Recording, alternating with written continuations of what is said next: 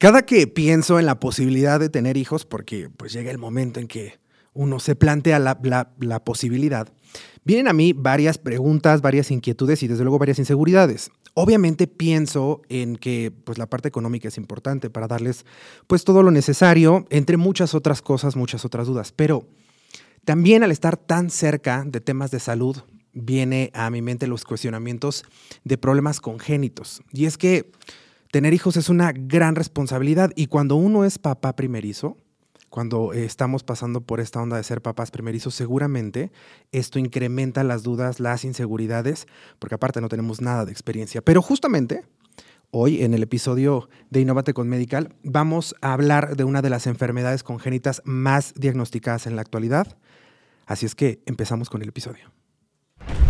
Bienvenidos a Innovate con Medical un espacio creado por Medical Corporation Group en colaboración con André Productos Desechables, en donde te informaremos sobre los temas más actuales y de mayor interés en el área médica y bienestar integral, pensando siempre en el futuro de tu salud. ¿Cómo están todas las personas que nos miran a través de las plataformas de video, para los que nos ven a través de YouTube?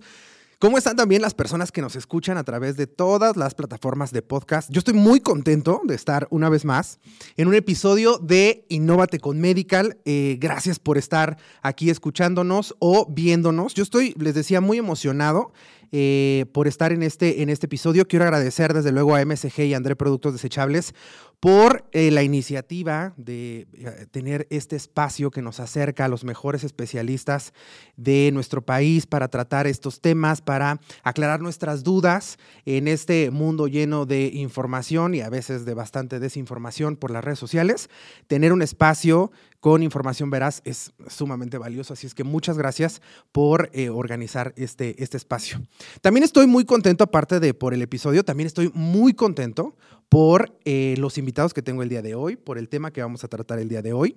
Eso me hace eh, sentir sumamente feliz y contento. Quiero darle la bienvenida y presentarles al doctor Fernando Gómez Gallegos, él es pediatra eh, él da consulta actualmente en el Hospital Ángeles del, Ángeles del Pedregal. Doctor, ¿cómo está? Bien, muy bien, muchas gracias. Buenos días. Bienvenido, doctor. Vamos a tratar un tema muy, muy importante y eh, para poder tratar este tema necesitamos también de otra especialidad. Por eso quiero darle la bienvenida y agradecerle que esté aquí al doctor Gerardo Caballero. Él es médico ortopedista pediatra, también en el Hospital Ángeles Pedregal.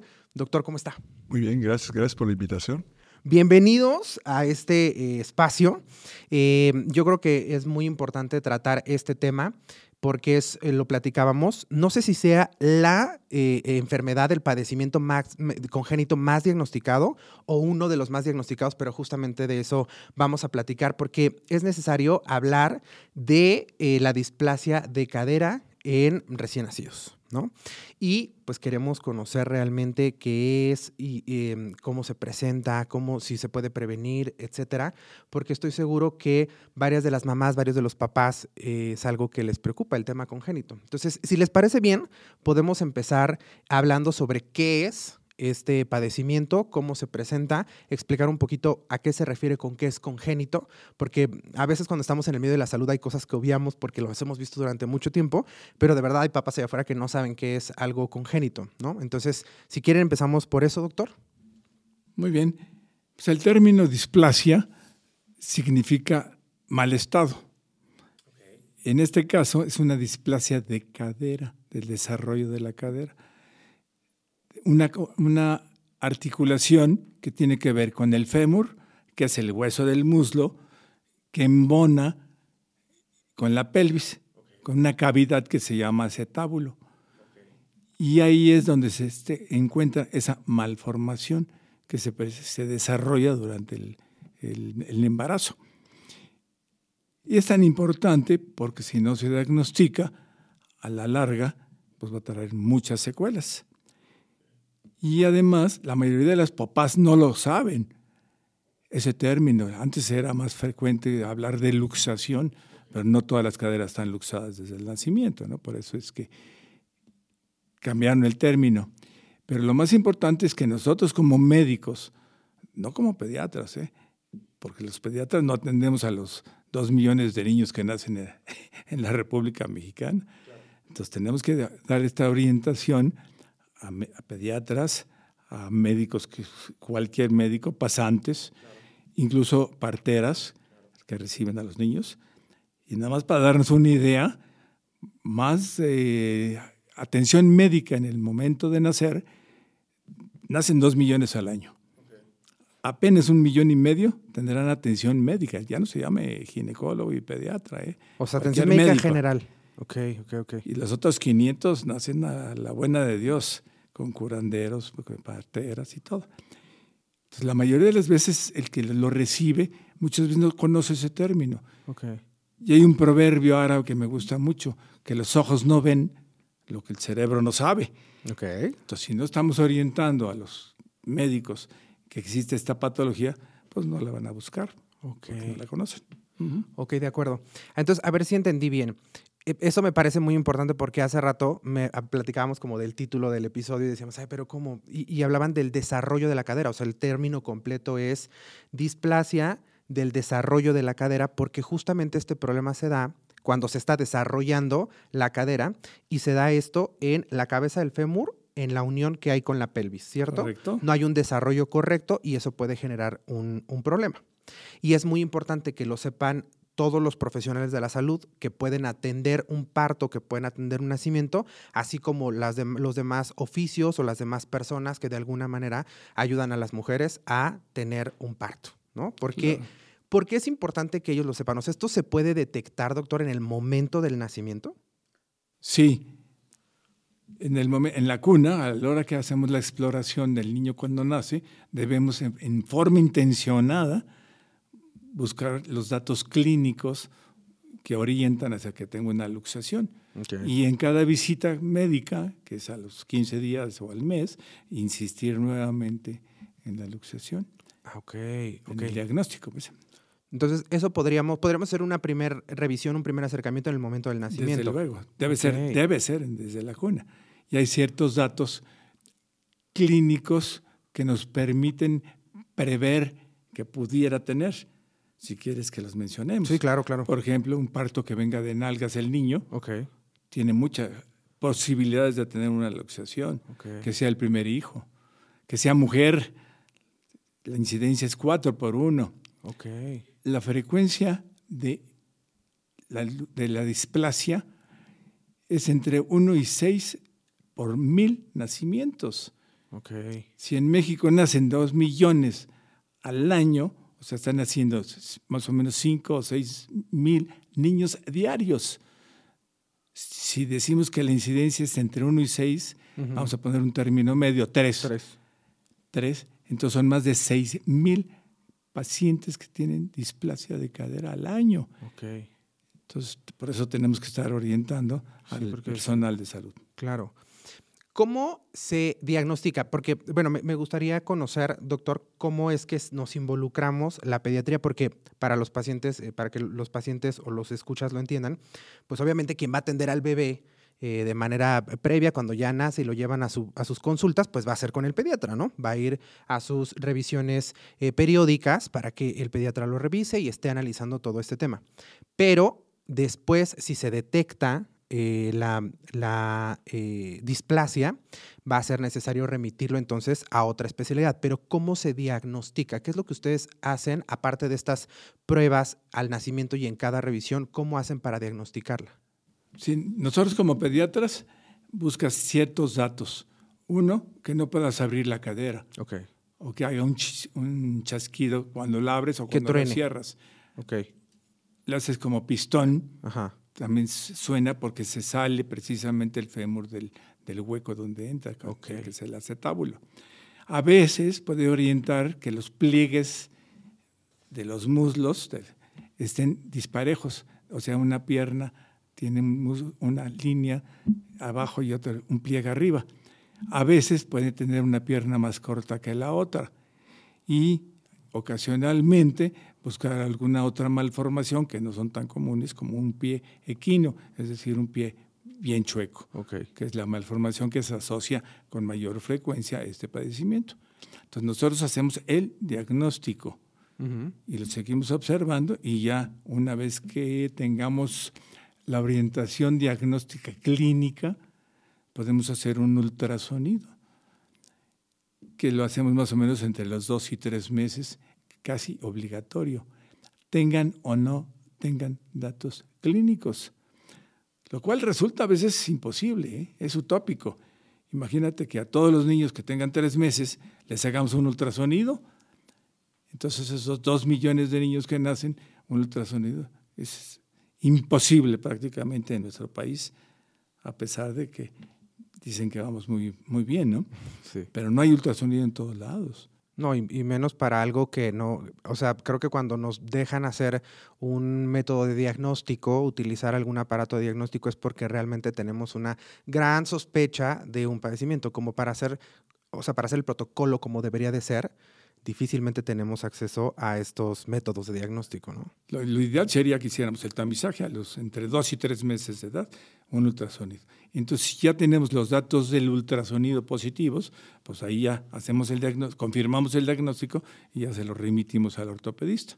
Nosotros no lo manejamos como pediatras, hacemos el diagnóstico ustedes diagnostican, ya vieron que sí, hacen el ultrasonido y dicen, sí, aquí hay una displasia de cadera, esto se tiene que remitir a un eh, pediatra, ortopedista. Exacto. Ok, para el tema del diagnóstico tengo una última duda. ¿Esta es una de las enfermedades congénitas que puede diagnosticarse antes del nacimiento o aquí sí tenemos que esperar a que el bebé esté en término y que nazca? No, no se puede diagnosticar antes del nacimiento. Ok. Tiene que ser cuando el bebé ya está para hacer las pruebas físicas y el ultrasonido. Correcto. Ok, de acuerdo. Entonces, una vez que ya está diagnosticado el, bebé y si tiene la displasia, nos vamos con el médico ortopedista pediatra, en este caso el doctor Gerardo Caballero. Doctor, una de las preguntas más eh, comunes o de los comentarios más comunes que hacen las mamás, los papás, cuando llevan al bebé y les diagnostican la displasia es, pero mi bebé nunca se quejó nunca lloró, nunca este, dio algún, em, alguna señal de que pues, le doliera, ¿no? Y como pues nosotros de adultos estamos muy acostumbrados a que si nos duele un hueso, una articulación, etcétera, pues hay dolor, ¿no? O sea, cuando tenemos una lesión hay un dolor. Entonces, ¿la displasia duele o no duele?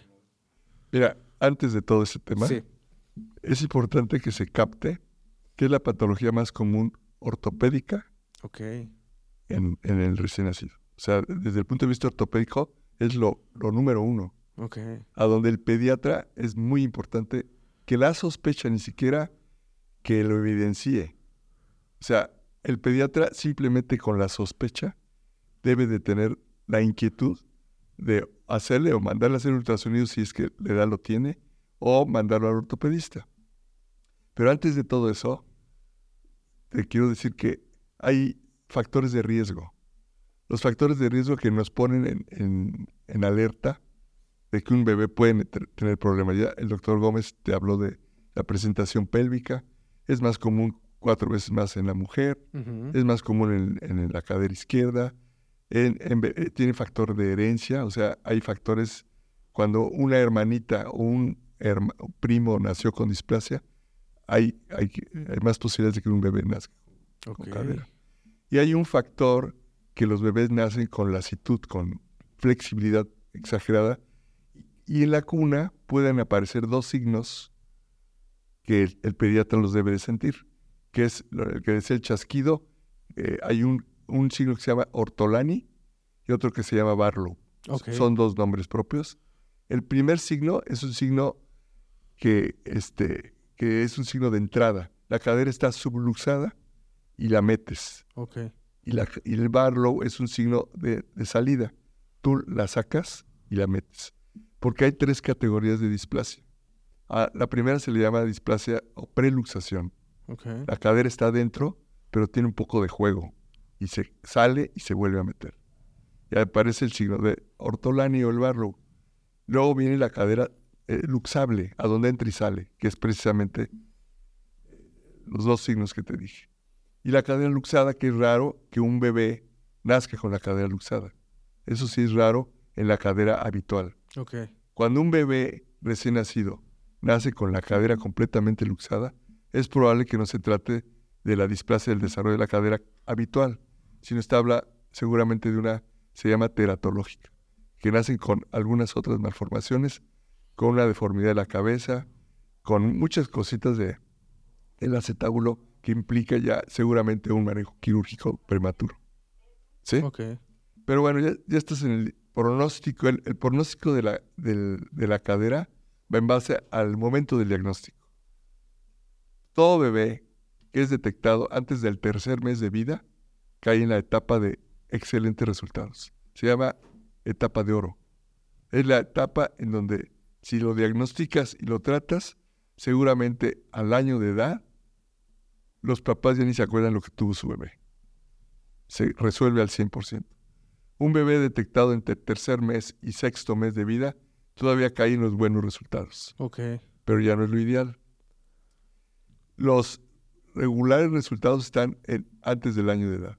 Y en general, en general, un bebé detectado después del año de edad es un bebé que va a ser visto toda su vida por un ortopedista. Esa es la diferencia y por eso la necesidad de que el diagnóstico sea temprano. Y al pediatra le toca sospecharla, ni siquiera evidenciarlo, sospecharla. Cuando lo sospecha, ya es suficiente para inquietar a los papás y, y enviarlos al ortopedista. Ok, esto sería el, el- el deber ser, ¿no?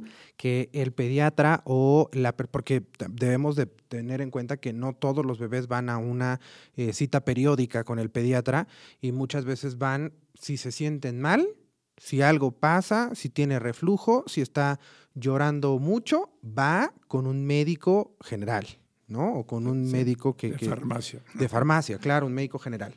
Entonces, ¿qué, como papás, ¿qué es lo que yo puedo identificar?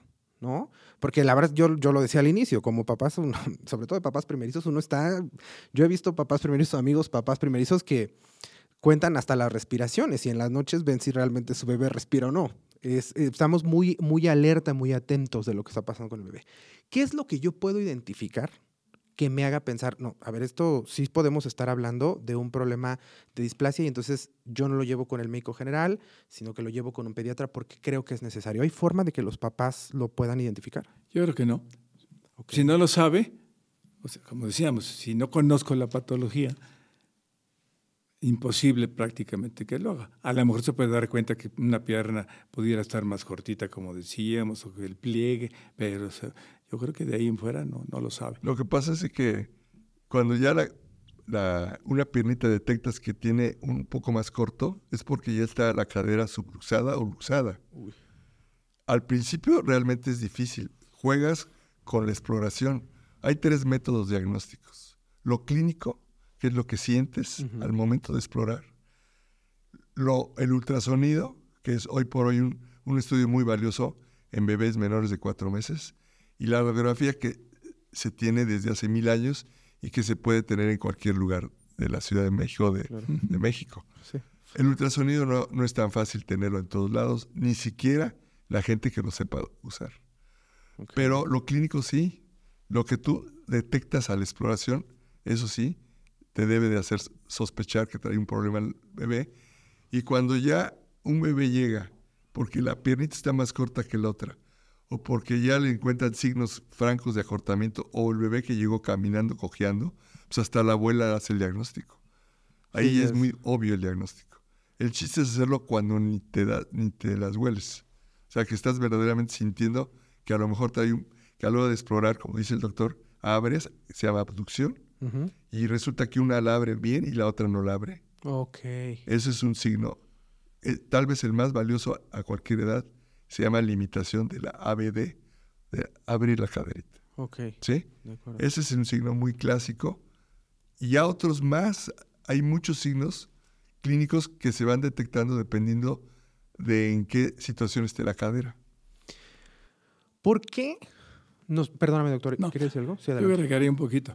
No, no hay los suficientes pediatras, digo pediatras y menos los ortopedistas Ujú. y menos ortopedistas pediatras.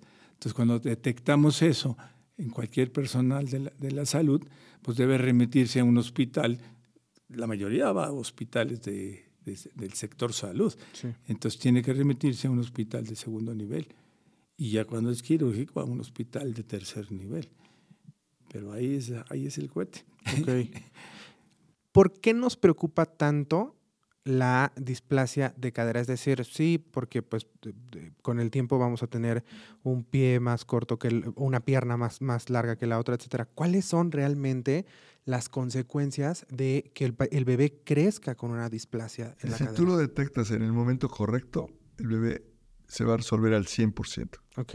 Si un bebé se detecta tardíamente o es detectado y ya caes en el terreno quirúrgico, caes, probablemente tenga otro pronóstico diferente.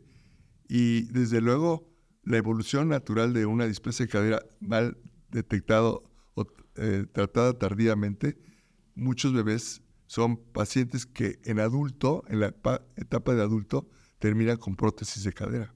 Okay. Muchas eh, que se les hace artroplastía de cadera, que se les cambia la, la caderita en adultos mayores, son personas que tuvieron displasia de cadera de pequeños.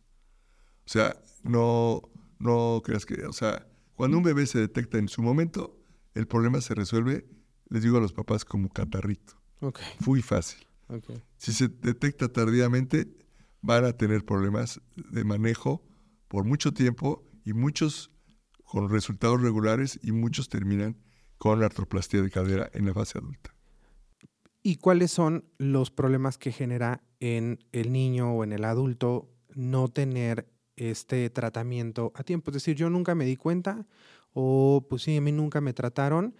¿Qué es lo que, eh, cuáles son, pues sí, las, las consecuencias de un, de un, no, de no diagnosticar? Ahí empieza el calvario.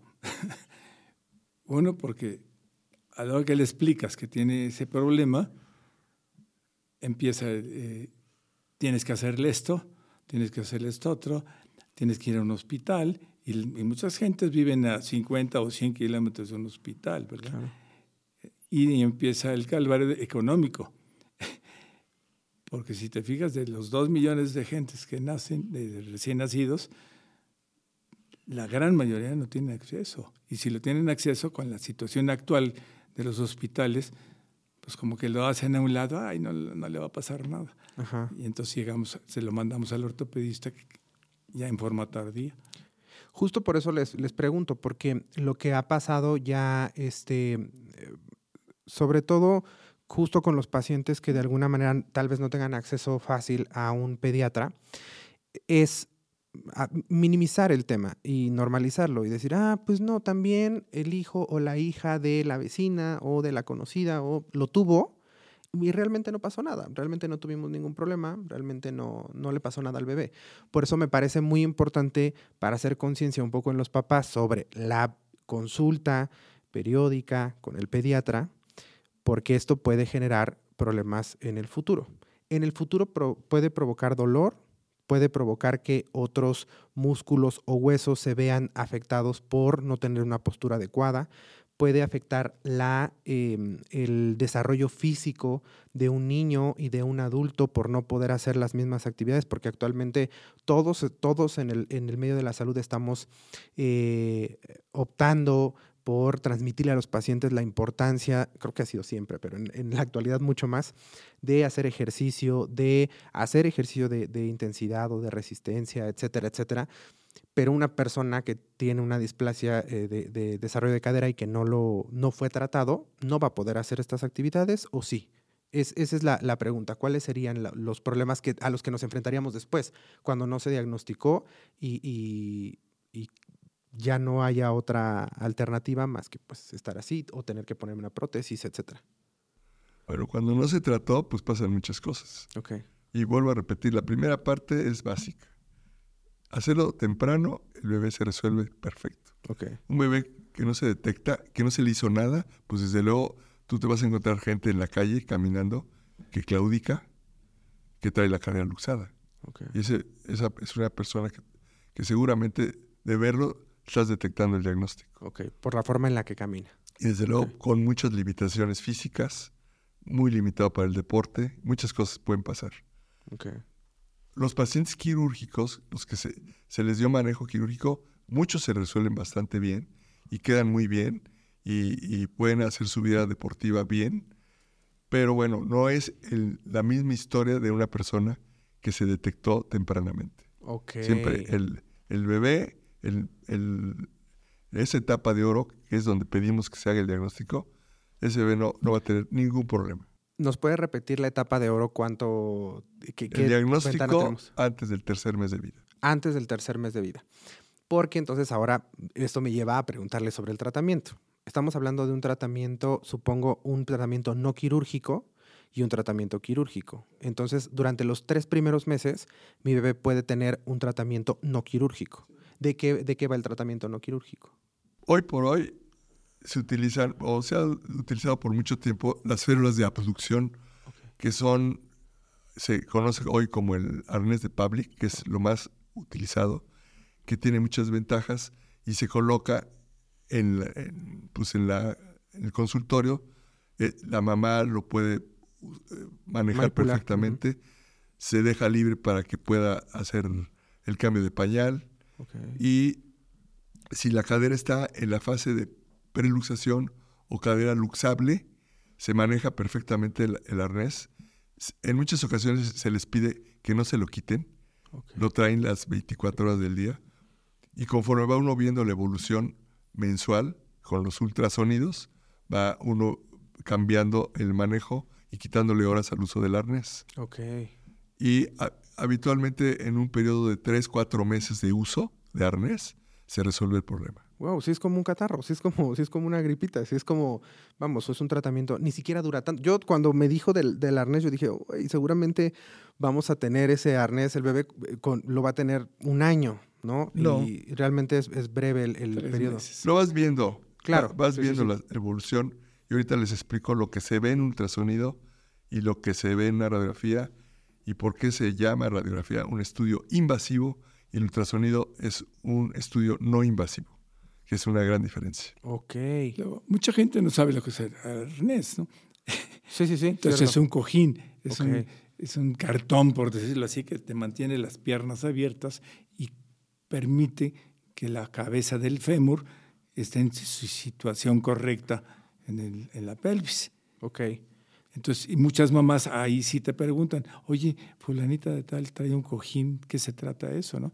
Traer las piernas abiertas todo el tiempo. Ajá. Y una de mis preguntas que yo le haría aquí a mi compañero es que en nuestro pueblo la mayoría de las veces usan un rebozo y las traen con las piernas abiertas y el niño volteado hacia el pecho de la mamá sirve como tratamiento. Es una de las, eh, eh, y qué bueno que lo saca a tema, doctor, porque es una de las mayores preguntas que nos hacen los seguidores en relación a este tema, porque ya ve que en este momento estamos, por alguna razón, y creo que en algunos casos bien, hemos regresado a ciertas prácticas ¿no? del pasado eh, porque creemos que son más saludables, más orgánicas, menos invasivas, que dañan menos a los bebés, etcétera, ¿no?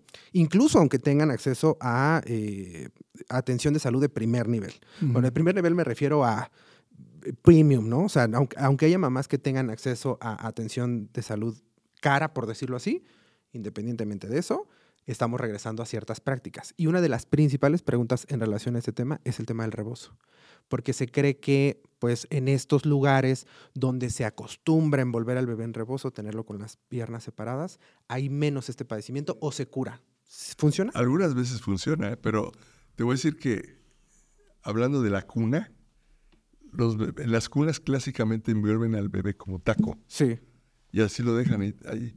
Eso es una práctica inadecuada inadecuado. O sea, el bebé debe estar siempre con sus piernas abiertas y el uso de, de, este, rebozos, como dices, o, o los, las cangureras, muchas veces es un método, pues, sin que los papás sepan, no quiere decir que sea lo correcto. No, desde luego. Pero desde luego que es mil veces más adecuado que tenerlo envuelto como taco. Esa es una, una gran recomendación porque yo, sobre todo cuando empezó el boom de TikTok y todo el mundo comenzó a hacer videos durante la pandemia, había un video que se había hecho muy viral sobre cómo envolver un bebé para que estuviera quieto y tranquilo. Incluso en la práctica eh, común de, enfermería o de las personas que vamos a, tener a los bebés en la parte de transición antes de, de, dárselo a la mamá, pues lo primero que hacemos es bañarlo, peinarlo y envolverlo apretadito, ¿no? Y así lo entregamos a la mamá. Y creo que es una buena, eh, una muy buena enseñanza que el bebé debe tener las piernas abiertas, vamos, con libertad, ¿no? Creo que el bebé va a empezar a hacer sus propios movimientos cuando pueda hacerlos, pero con, con libertad. Y si bien no se, re- o sea, no está recomendando usted el uso de canguros y de rebozos, pues de alguna manera Claro, y en algún momento Como puede tampoco funcionar. el doble pañal.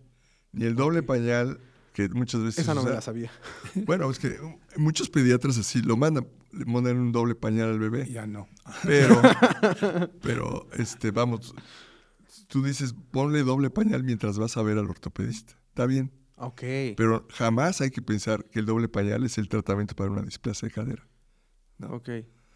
Y el, el otro tema de la envolver a los bebés, es muy importante que el bebé siempre tenga. De hecho, el arnés de Public, lo que se usa, ya no, se- ya no se usan los cojines. El cojín de freight que antes se usaba, ya no se usa. Yo lo usé muchos años. Hoy el arnés de Public permite al bebé tener las piernas abiertas y el Y movimiento de las, de las caderitas provoca que el techo que está plano se vuelva cóncavo, como debe de ser. Y la cabecita que es como esfera Ajá. le vaya dando forma al techo y este techo que está plano o inclusive convexo se vaya haciendo cóncavo y vaya haciendo este, la posición La correcta. forma correcta. Y eso, para eso se usa, y ese es el principio del arnés de Public. El bebé tiene las piernas abiertas y las está moviendo todo el tiempo. Ok, ok. Y están en abducción. Está muy, muy, muy, muy, muy interesante. Nos estaba platicando y ahí nos cambiamos un poco de tema porque me pareció inter- interesantísimo lo del, lo del rebozo, pero nos iba a platicar sobre la diferencia entre la, los rayos X, la radiografía y el Ultrasonido. ultrasonido. ¿Por qué uno es más invasivo que el otro?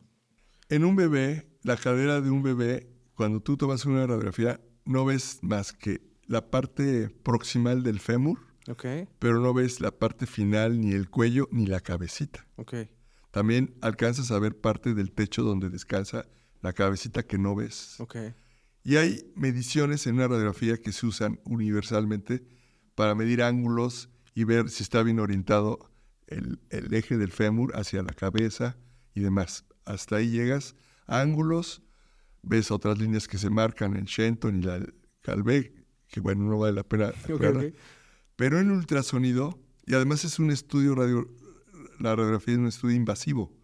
Al bebé lo meten, le toma la radiografía un técnico, muchas veces les tira las piernitas para tomar la placa, alguien lo detiene para que hagan el disparo, ya.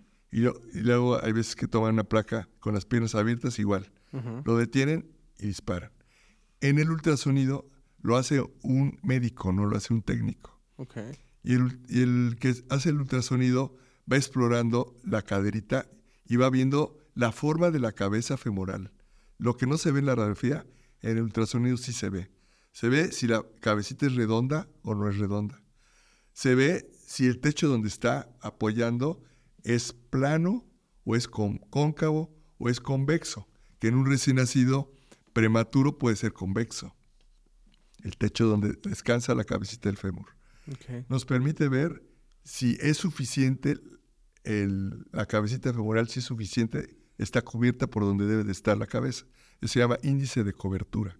¿Qué tanto está tapada la cabeza femoral dentro de donde debe de estar? Ok. Y es un estudio no invasivo y dinámico. Y el médico permite hacer ciertas exploraciones eh, que le llaman eh, método de estrés, provocando un poquito la cadera a ver si se sale y, ah, y está haciendo el ultrasonido y permite ver muchos datos. Ok. Y entonces el ultrasonido pues es maravilloso. Siempre será mejor entonces Ahora, en estos ¿qué casos. problema hay? Que en México o en, en, pues en la República Mexicana pocas gentes manejan adecuadamente el ultrasonido. Y ahí es donde yo pues invito que los que manejamos la ortopedia pediátrica aprendamos a hacer ultrasonido en el consultorio Claro. y tengamos ese entrenamiento para hacerlo. Y bueno, si ta- contamos con un hospital que tiene todo, pues también maravilloso.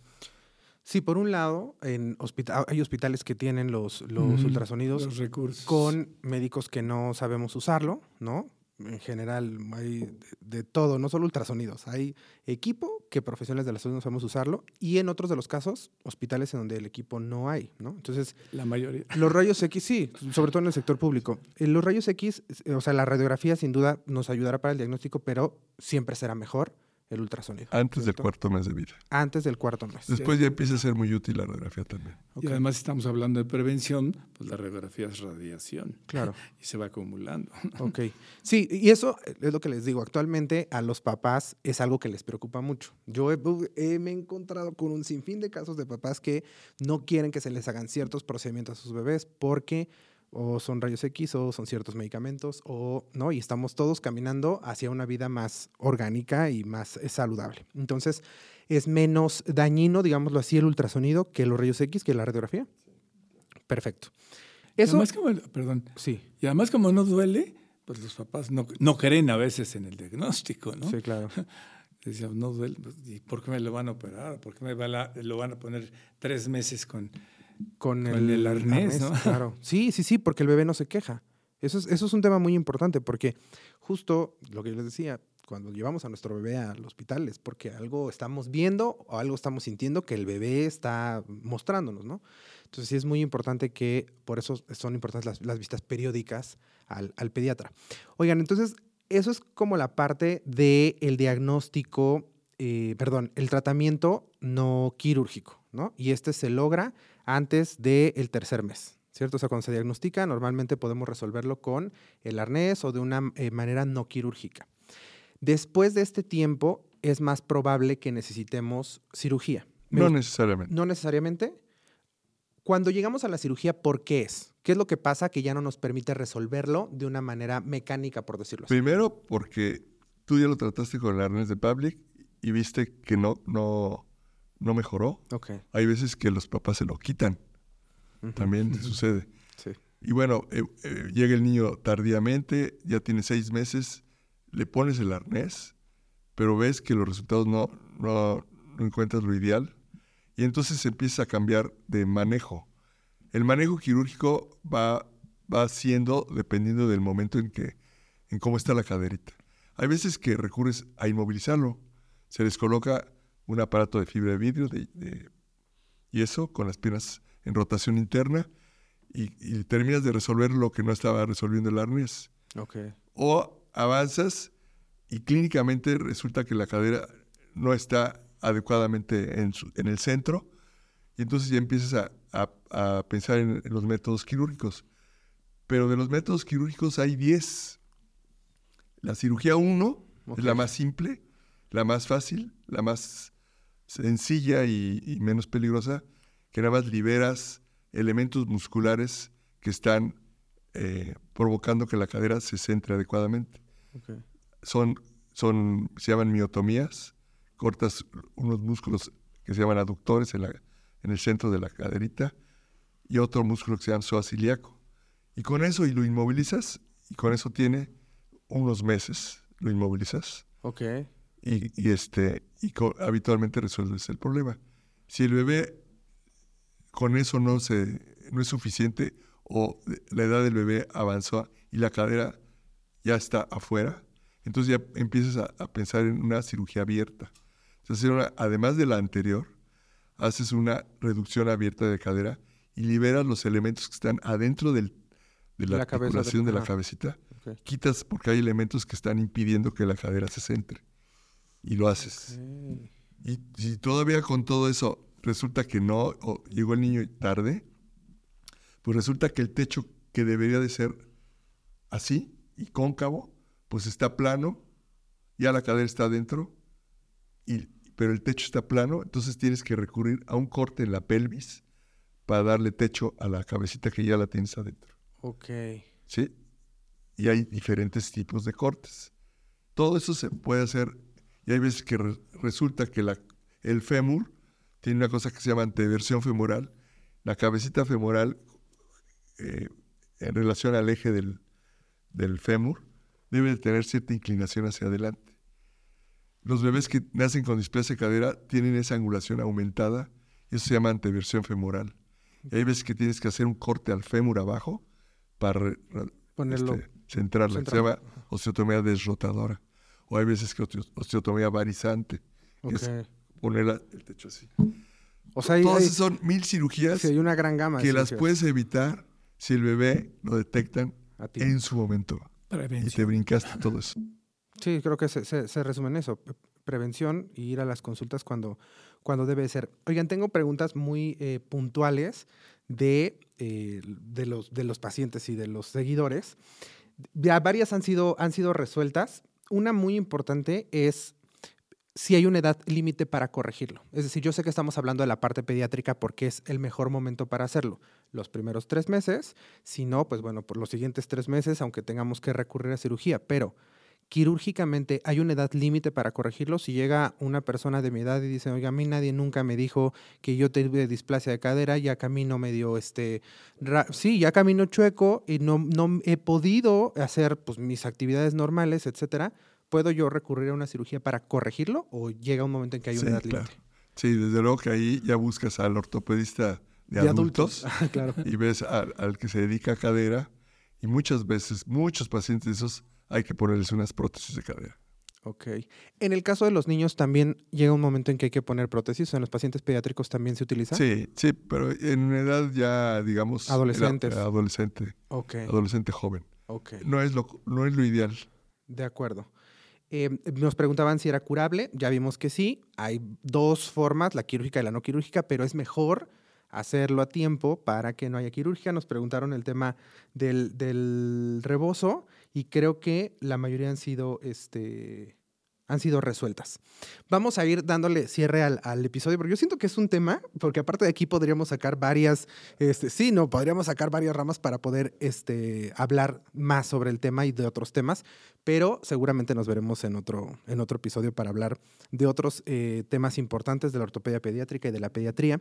Pero para ir cerrando, eh, a mí me gustaría, doctor Gómez, si pudiera, eh, creo que todos estamos muy alineados en el tema de la prevención y yo lo he escuchado decirlo varias veces durante el episodio y yo soy partidario de eso.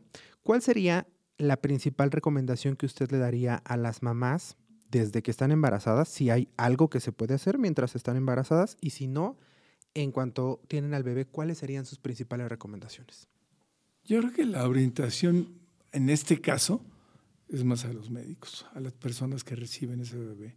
Ya no, no hay pediatras suficientes tampoco que lo Ok. reciban, ¿no? que a lo mejor tenemos una, un adiestramiento previo, pero la mayoría no, no, no lo recibe un pediatra. Entonces esas personas probablemente con este tipo de programas orientados directamente a cualquier médico, a cualquier médico que recibe niños, para que sepa lo que es, ¿no? Me parece sumamente importante porque justo, ya dijimos, los papás no se dan cuenta normalmente del No. padecimiento, el bebé no se queja, ¿no? Entonces no hay forma de que nosotros como papás nos demos cuenta de que puede tener este padecimiento.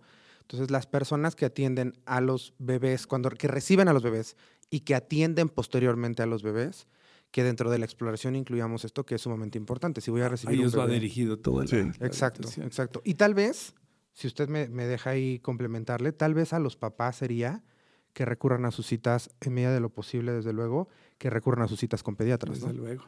Eso es por lo que Y puede. la otra ayudar. es, los papás rara vez te van a decir, oye, ¿por qué ese niño está ahí las piernas abiertas con el arnés, no? Entonces ahí sí ya, ya le, la otra persona le dice, no, pues es que tiene la, la cadera displásica o luxada, ¿no? Ok. Entonces, Hay "Ay, veces- Mi hijo, ¿no?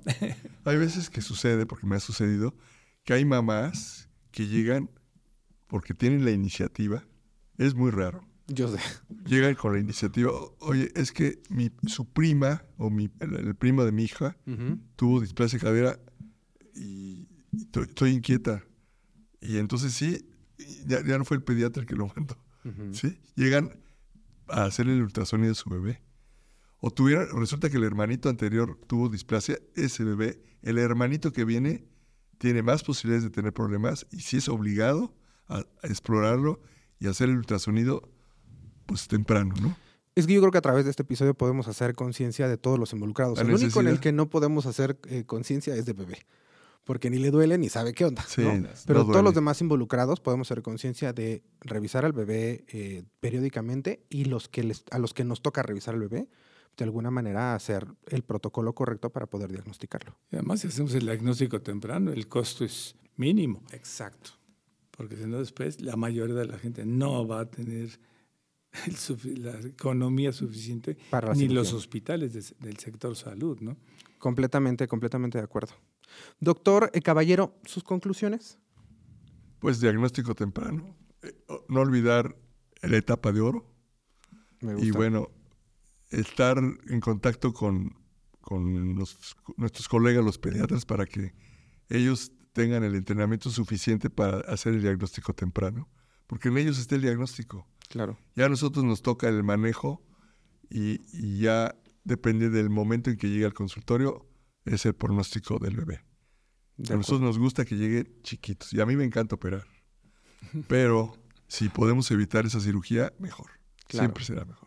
Eso es, es, un mensaje muy importante. Yo veo dos mensajes muy importantes, aparte de todo lo que yo he aprendido en este episodio, porque he aprendido que es una enfermedad, que esta es una enfermedad congénita. He aprendido por qué se le llama del desarrollo de la cadera, ¿no? Y no específicamente de cadera, sino porque es algo congénito y es durante el desarrollo del bebé.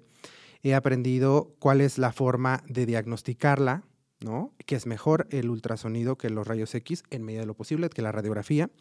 Eh, cuáles son los, posibles tratamientos. He aprendido lo de la regla de oro, creo que es lo que yo encabezaría en esto el episodio, ¿no?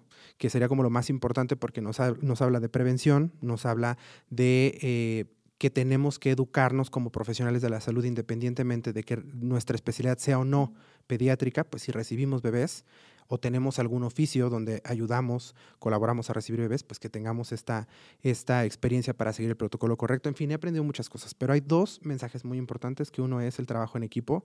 A mí recibir equipos multidisciplinarios en este, eh, en este espacio siempre ha sido para mí una maravilla porque habla de lo importante que es en temas de salud, que siempre estemos en contacto y en comunicación, todos los profesionales de la salud y hablándonos y comunicándonos y diciendo, esto ya no me corresponde, yo recibo al bebé, pero de aquí para allá tiene que irse con otro especialista, porque eso también habla de la importancia de nuestros pacientes y de cuánto nos preocupan y de cuánto queremos que estén bien. Y por otro lado, yo sé, y lo he dicho varias veces en este espacio, varios de los pacientes creen que hacemos la cirugía solamente porque es, porque es un tema de negocio y lo que usted acaba de decir es algo muy importante.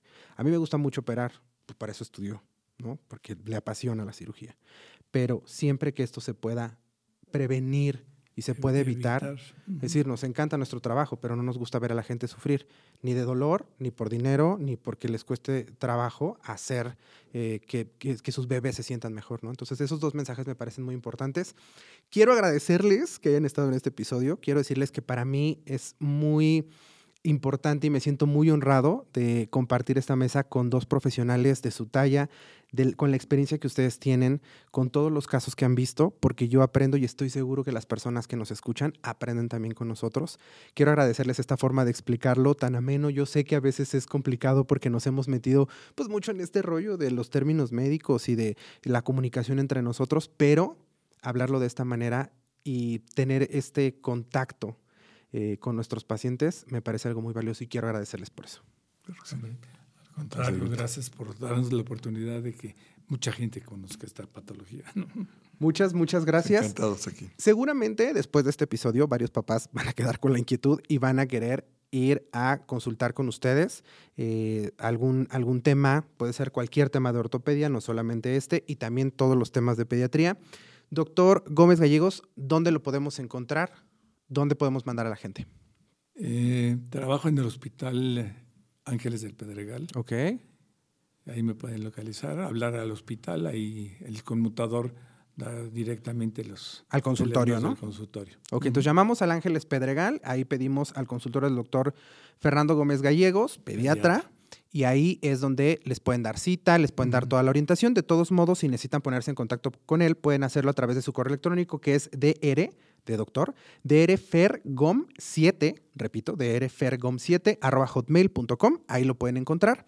Y al doctor Gerardo Caballero, Gerardo Caballero, perdón, médico ortopedista, ¿dónde lo podemos encontrar? Pues igual en el Hospital Ángeles del Pedregal, okay. consultorio 740 de la Torre Ángeles, en la misma consultorio de Fernando, el doctor Gómez. Ah, comparten el, el consultorio. El Están uno al lado del otro. Ah, perfectísimo, ok. Lo- los teléfonos es el 5568-5888, ese es el consultorio. ¿Y qué es la red social? Sí, claro, sus redes sociales. Pues es en Instagram es arroba DR Gerardo Caballero. Perfecto. Y la página web es www.ortopedistagerardocaballero.com. Perfecto. ¿no? Desde luego también podemos encontrarlo en su Facebook que es Gerardo Caballero y en su correo, electro- su correo electrónico que es dr, de doctor, repito, dr.gerardocaballero arroba gmail.com. O sea que pretexto para encontrarlos no hay. Puede ser por el Instagram, puede ser por la página web, el teléfono, el consultorio. Ahí hay muchas formas para que podamos buscarlos y podamos gusto. llevar a los bebés para que ustedes nos ayuden. Cualquier tema de pediatría, eso es muy importante que los, los escuchas lo sepan, cualquier tema de pediatría lo pueden ver con el doctor Gómez Gallegos y si hay un tema de ortopedia también lo pueden ver con el doctor Gerardo Caballero. Una vez más, muchísimas gracias por estar en este, en este episodio. A ustedes por darnos la oportunidad. Gracias. Gracias y a ti. recuerden que este episodio es realizado gracias a la iniciativa y colaboración entre MSG y André Productos Desechables, a los cuales les agradezco que tengan este espacio para nosotros y que acerquen cada vez más a los pacientes a estos grandes especialistas de nuestro país. A ellos los pueden seguir en sus tres redes sociales. Ellos están en Facebook, en Instagram y en TikTok. A MSG lo pueden encontrar en estas redes sociales como arroba medical group oficial y a André lo pueden encontrar como arroba André Productos. Ahí los vamos a estar esperando con mucha información del cuidado de la salud, de cómo tener una vida saludable. En fin, yo sé que es información que nos sirve mucho a todos y que nos va a tener bastante entretenidos. Yo soy Iván Orberto y como cada episodio, les recuerdo que un podcast, un episodio o un video o todo lo que se encuentra en las redes sociales nunca puede sustituir la visita, la cita con un especialista. Nos vemos en el siguiente episodio. Si te ha gustado este podcast y quieres más información, síguenos en nuestras redes sociales, arroba Medical Group Oficial, y en nuestro canal de YouTube, arroba Medical Corporation Group. No olvides suscribirte y darle clic a la campanita para enterarte de nuevos episodios. Te recordamos que este podcast está hecho en colaboración con André Productos Desechables y puedes encontrarlos en redes como arroba André Productos. El contenido de este podcast o video no pretende sustituir la consulta con tu médico. No se debe considerar como consejo médico y no tiene tal finalidad. Producido por Medical Corporation Group y André Productos Desechables.